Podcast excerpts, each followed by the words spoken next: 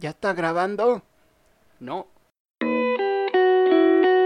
Lávate las manos, sacúdete los pies porque ya empezó el podcast del Tepitazo. Y por favor, deja la arena en la playa.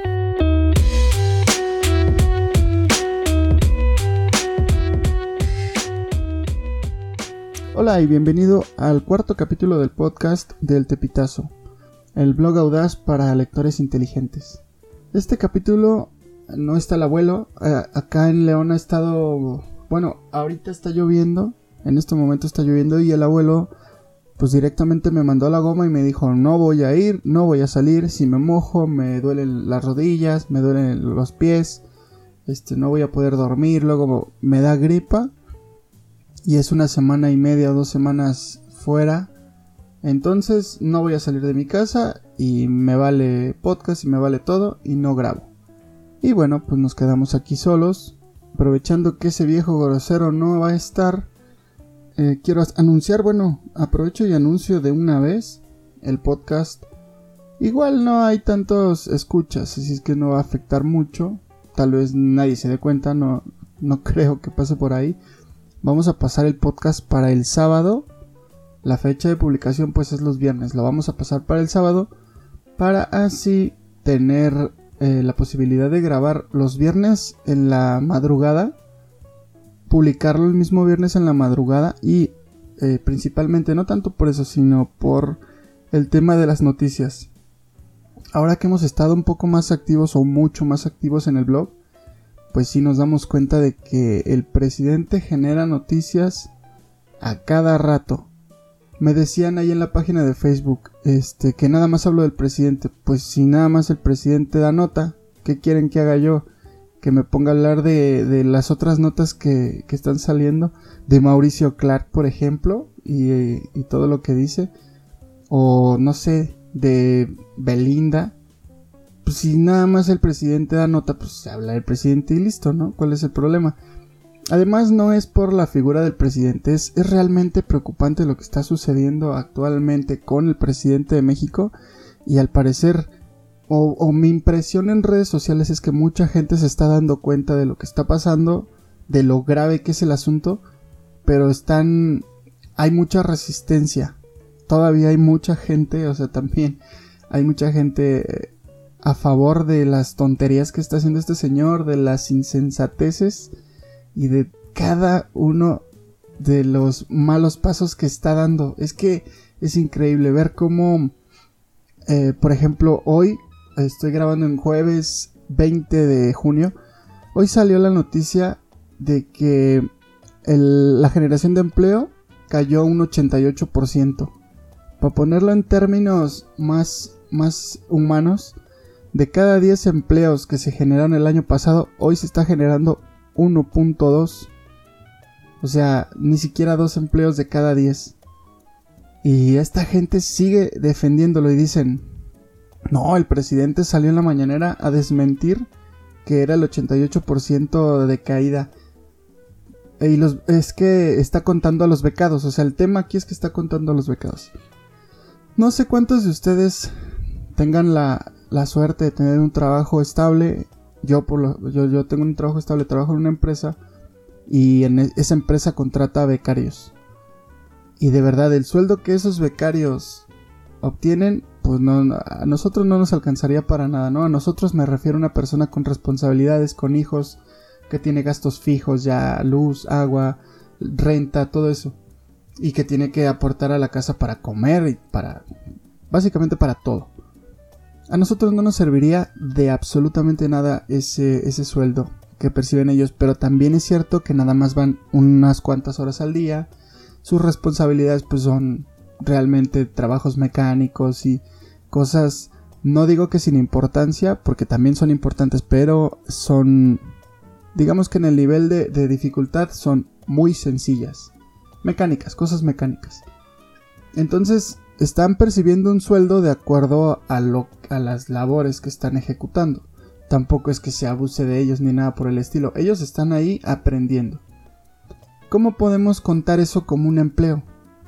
Y López Obrador lo está contando como un empleo nada más para inflar los números porque, bueno, yo esperaría que se esté dando cuenta de lo que está haciendo y de a dónde está yendo el rumbo del país. Estamos cerca de una recesión.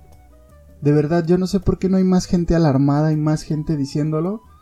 Eh, cuando pase esto, si tiene audífonos para oír y tiene luz para darle a su dispositivo, eh, acuérdese de que lo escuchó primero en el tepitazo.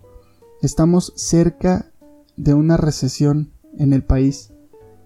¿Qué es eso? ¿Qué es una recesión? Bueno, en a efectos prácticos es una crisis. Una crisis en México. O sea, cosa que no habíamos visto, me parece que desde 1988 con Carlos Salinas o algo así de grave porque en crisis me parece que en México vivimos toda la vida en crisis. No soy panista, aclaro, antes de lo que voy a decir, aclaro, yo soy apartidista 100%, yo no tengo un partido ni nada. Pero eh, los números están ahí. Los sexenios de Fox y de Felipe Calderón son en términos de inflación los más estables, inflación y crecimiento. En esos dos rubros son los más estables. Y repito, no soy panista, soy apartidista totalmente. Pero ahí están los números para cuando vengan los chairos a decir que cuánto me paga el PAN o el PRIAN, ¿no? Como le dicen ahora. Mm, desgraciadamente no me pagan nada, ya quisiera yo que me pagaran un centavo. De verdad, si siguen insistiendo, este, no me refiero a que, no, no estoy diciendo que me moleste.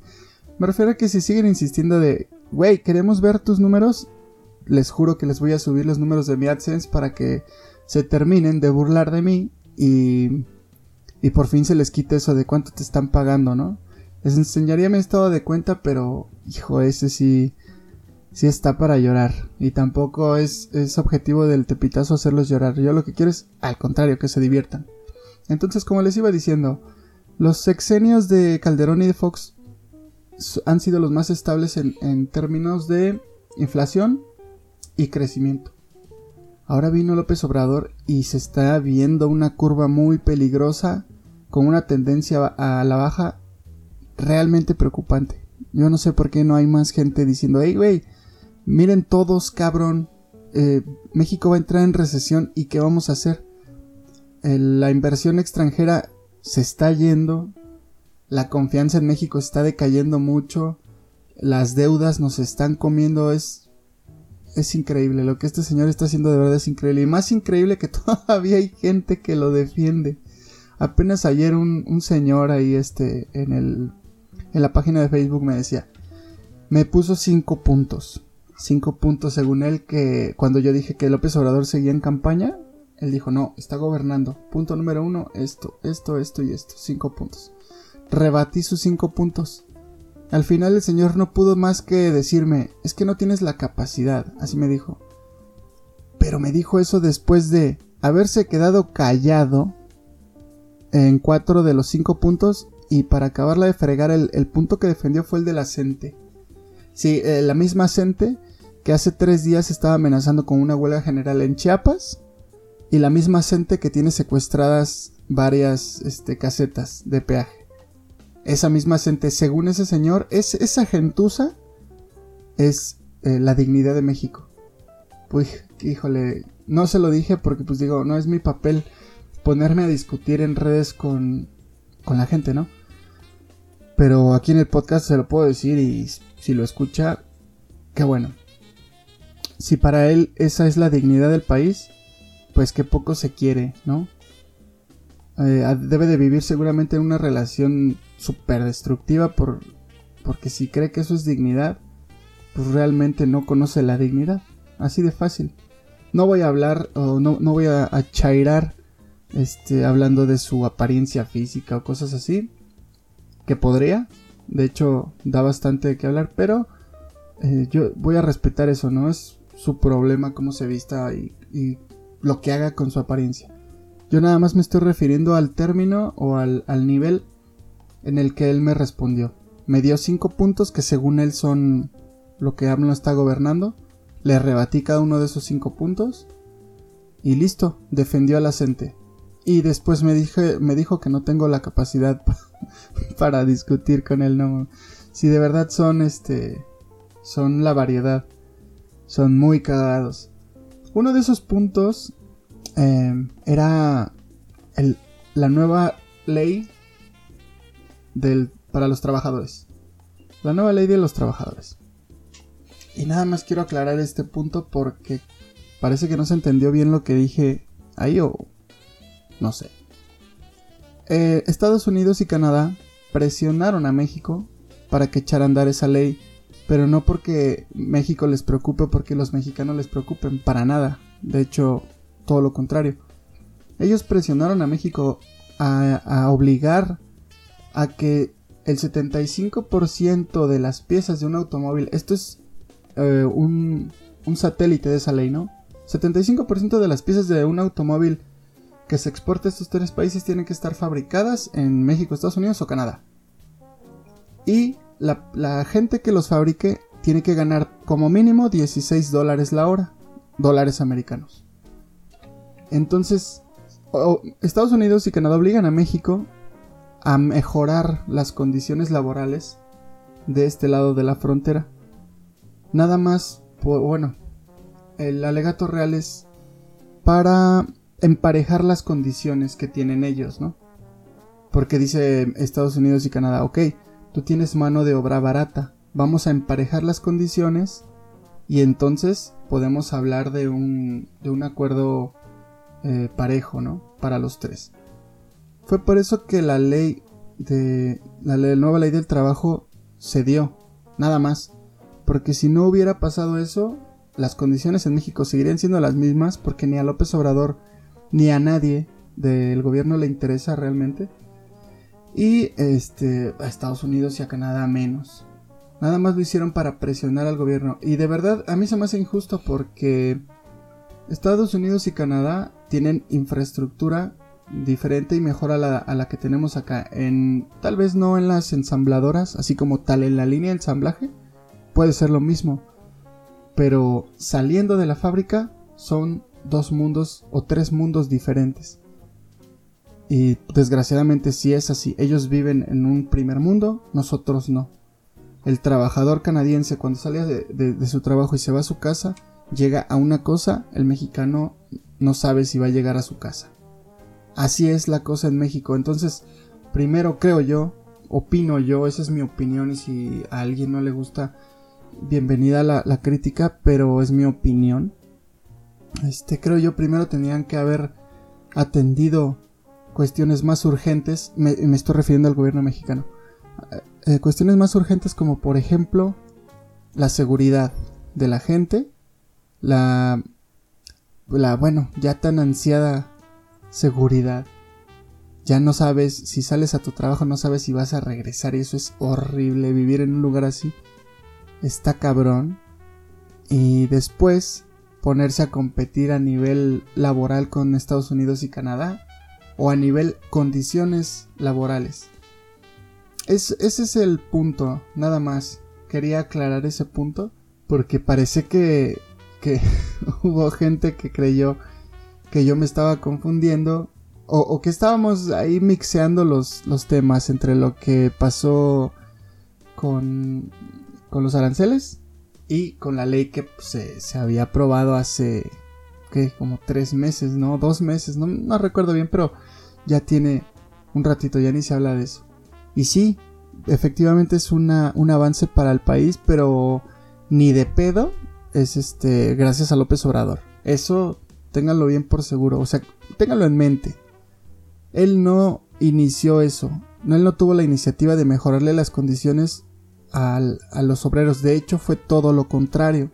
Lo que hizo López Obrador fue decir, este, no, ahora el salario mínimo va a subir y van a ganar más. Así como todo lo que hace, ¿no? Hablando a lo pendejo, sin medir las consecuencias. Y, lo que hizo fue provocar huelgas, despidos, cierres de, empresas eh, allá en la frontera norte. En la franja, sobre todo, del 5% en la frontera norte. Del 5% eh, estoy hablando del IVA. Entonces toda esa franja sufrió muchísimo. Gracias a que este güey abrió la boca y dijo, no, este, ya van a ganar tanto. Y deben de tener no sé cuántos bonos y la chingada. Y dejó morir, o sea, literalmente dejó morir solos a los empresarios de allá, a las maquiladoras y a las fábricas en general. Una, una fábrica de, bueno, una embotelladora de Coca-Cola estaba secuestrada literalmente por sus, por una facción de sus empleados. Otros que sí querían trabajar la tuvieron que tomar a la fuerza, nada más porque este señor abrió la boca. Y lo mismo que está pasando en, con la termoeléctrica, y lo mismo que va a pasar con Dos Bocas, y lo mismo que va a pasar con el aeropuerto, y lo mismo en todo. De verdad, no, no entiendo cómo le siguen creyendo, cómo le siguen teniendo fe. Y eso, bueno, eso es subjetivo, ¿no? Le tienen fe, muy bien, está bien, está chido. Que México y los mexicanos ya necesitamos tenerle fe a algo, necesitamos creer en algo. Pero cabrón, exíjanle, por lo menos exíjanle y, y díganle, Tú nos prometiste esto y no nos has cumplido nada. ¿Qué onda, güey? Te tenemos fe, te tenemos confianza, creemos en ti y en tu proyecto, pero ¿qué pedo? ¿Para cuándo? Esas mamadas de las consultas a mano alzada, de verdad que están súper lamentables. Eso lo único que provoca es la pérdida de confianza y más pérdida de confianza en el gobierno mexicano. La gente que invirtió todo el dinero que se invirtió, tengo entendido que ese proyecto ya está al 95% y, y un día se le ocurre decir, a ver, levante la mano al que no lo quiera. No lo quieren, órale, a la mierda. ¿Qué pedo? Y, dice que el, dinero de, ese, el presupuesto de esa obra se va a invertir en un hospital y en el tema del agua. Güey, están al 95%. ¿Qué van a invertir en hospitales y, y en el tema del agua al 5%? De verdad, Ay, es, es hasta desesperante a veces ver a la gente defenderlo después de que hace esas cosas. Entonces, bueno, ya me desahogué un poquito. Ya les comenté que a partir del capítulo 5 el podcast va a ser los sábados. También aprovecho para aproveché y aprovecho para darle las gracias a todos los que han estado ahí apoyando. No sean cabrones en el en la página de Facebook comenten o algo. No, yo no, no, no lo hago por likes, pero por lo menos interactúen, ¿no? O sea, la, norma cuasi general es que las páginas, este, tú ahí comentas y la chingada, vayan y coméntenle al de forma.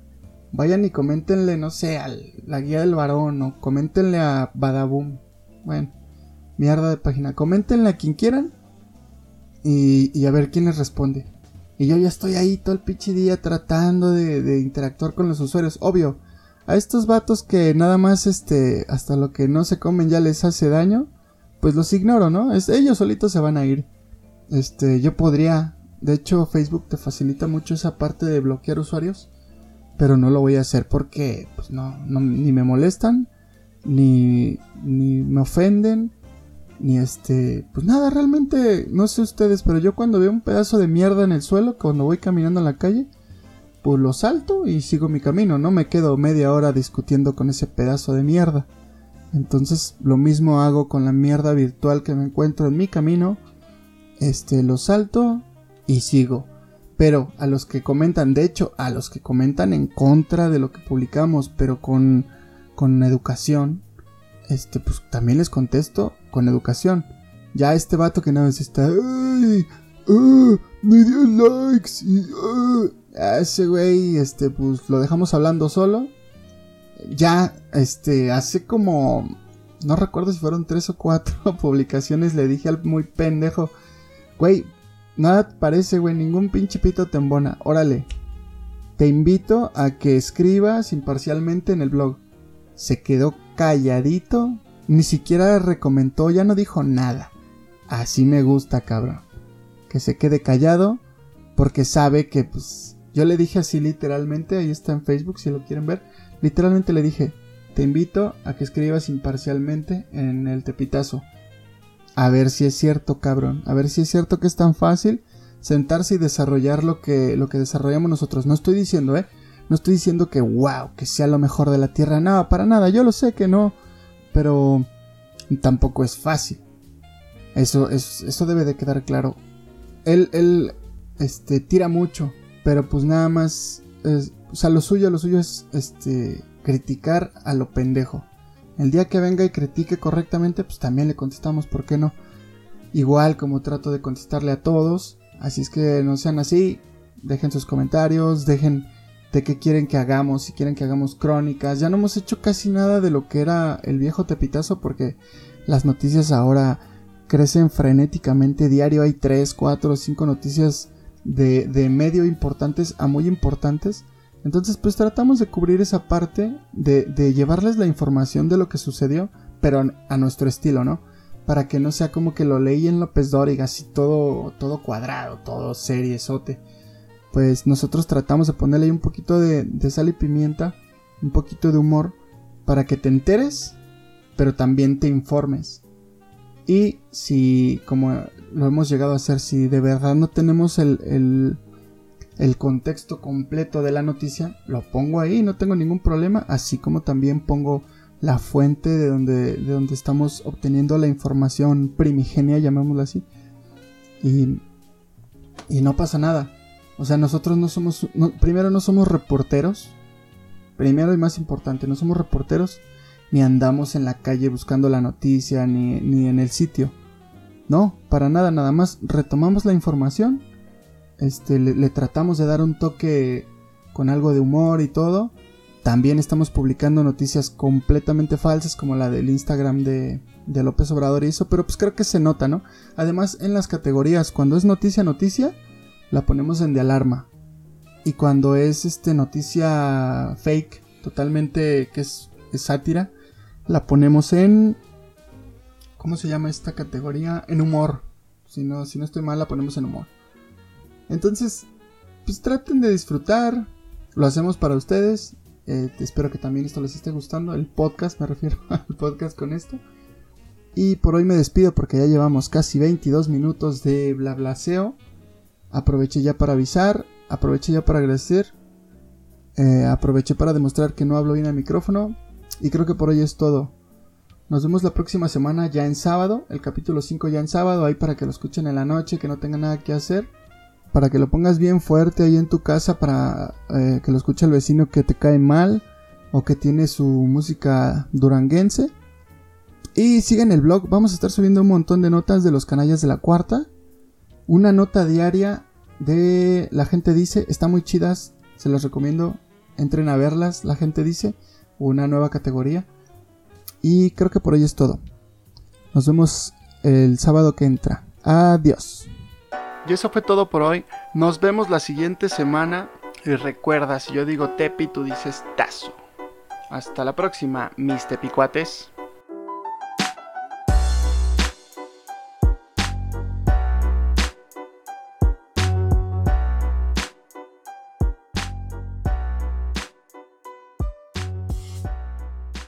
Ya, ya, ya, se me olvidaba. Visítanos en el tepitazo.com y en nuestra página de Facebook. También tenemos Twitter, pero casi no lo pelamos. Hasta la otra.